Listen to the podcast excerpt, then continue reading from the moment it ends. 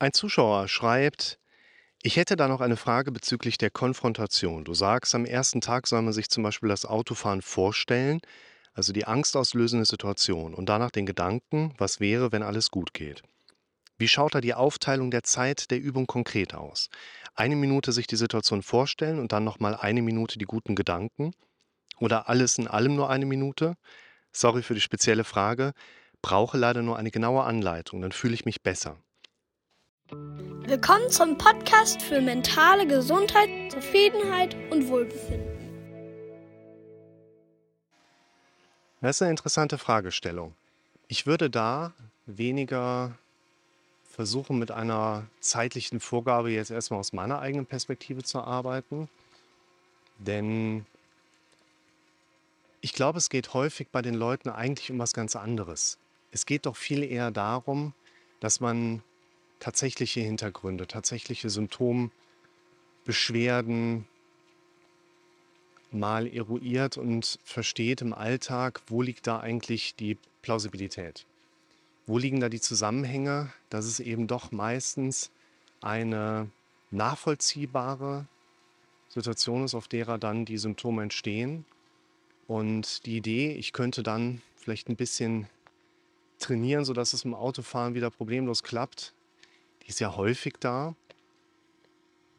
In der Realität zeigt sich aber meistens, dass es in einer tiefer liegenden Ebene eigentlich noch andere Dinge gibt, die für uns eine ja dann doch größere Bedeutung einfach darstellen. Ein relativ häufiger Hintergrund, eigentlich etwas, wo man mit den meisten Leuten erstmal so weiter gar nicht drüber spricht, sind zum Beispiel partnerschaftliche Dinge. Ich habe eine Klientin vor kurzem noch im Gespräch gehabt, mit der haben wir auch seit dreiviertel Jahr führen wir Gespräche. Das eben auch in dem Hintergrund Paniksymptome, innere Unruhe, teilweise auch das Gefühl umzukippen.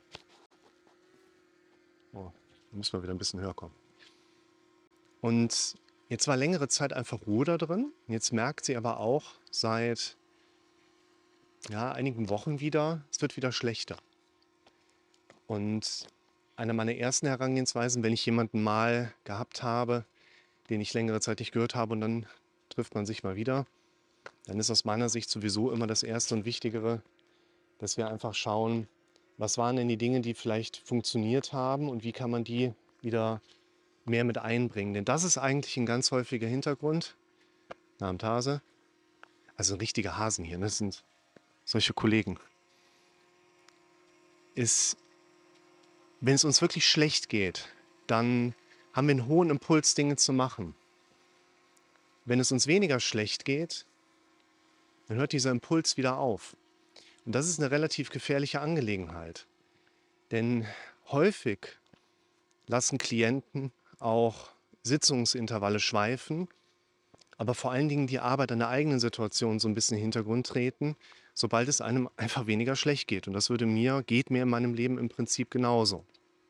Und deshalb ein ganz wichtiger Tipp ist dieses am Ball bleiben. Schaut euch mal das Video an zu dem Thema, unser Gehirn hat immer Gegenargumente. Da werfe ich ja auch diesen Punkt mit ein, dass die Gehirnfunktion häufig immer so ein habe ich was dagegen Status mit einbringt. Ja, lass doch mal das machen. Ja, aber was ist, wenn dann das und das passiert?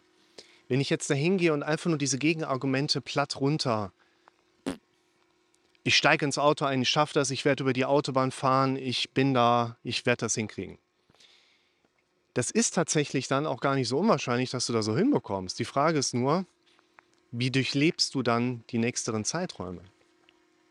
Und das ist aus meiner Sicht ein auch noch sehr viel wichtigerer Faktor, den wir da beachten dürfen. Es ist ja nicht nur der Impuls, ins Auto reinzukommen, da mit den Dingen sich zu konfrontieren. Es geht ja auch darum, die Sache an sich dann in einer gewissen Art und Weise vernünftig einfach durchzukriegen. Das gehört ja auch noch mit dazu.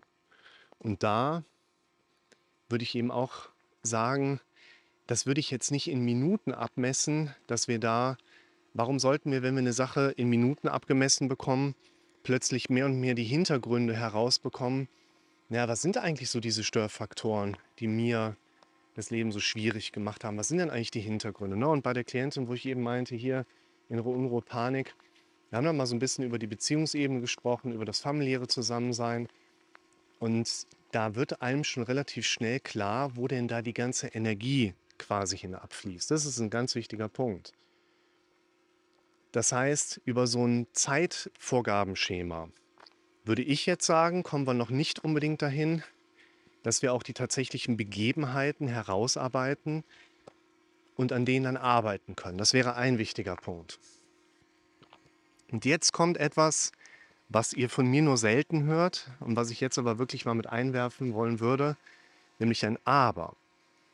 Ein Aber an genau dieser Stelle gerade, wo es für mich auch darum geht, ich brauche ja irgendwo auch mal einfach diesen Einstieg dazu. Ich muss ja irgendwo mal in das ganze System einfach reinkommen.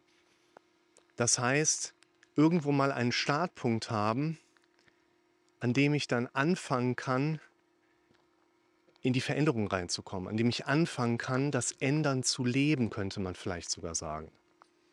Und wenn es jemandem dabei hilft, eine Vorgabe zu bekommen mit einem ganz, ganz, ganz Micromanagement-orientierten Trainingsplan, mach mal eine Minute am Tag in der ersten Woche. Mehr nicht. Selbst wenn du möchtest, darfst du nicht mehr. Und in der zweiten Woche gehst du hin, verlängerst das Ganze um eine halbe weitere Minute. Ich finde gerade das Schema, ob wir das in Minuten messen, ob wir das in Erhöhung von Pulsraten messen, ob wir das in Schweißperlen auf der Stirn messen, es spielt gerade weniger eine Rolle. Wenn jemand für sich merkt, er hat da eine viel bessere Zugangsebene, wenn er mal gesagt bekommt, pass auf, das ist jetzt dein ganz, ganz exakt konkreter Trainingsplan, dann ist das okay. Und dann würde ich das auch genauso empfehlen wollen, dass wir das in so einer Situation stärker auch betrachten und beachten.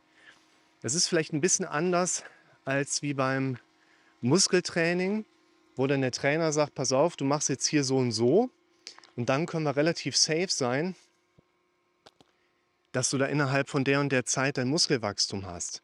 Das können wir hier auch, aber hier ist es eben nicht der Intervall, du machst was, belastest den Muskel und hast dann mit Sicherheit deinen Wachstumsreiz. Vor allen Dingen ist es bei unserem Kopf dann doch vergleichbar wie mit dem Fitnessstudio. Unser Kopf hat ziemlich oft was dagegen, dass wir überhaupt erst in das Training mit reingehen. Das wäre auch noch ein wichtiger abschließender Punkt.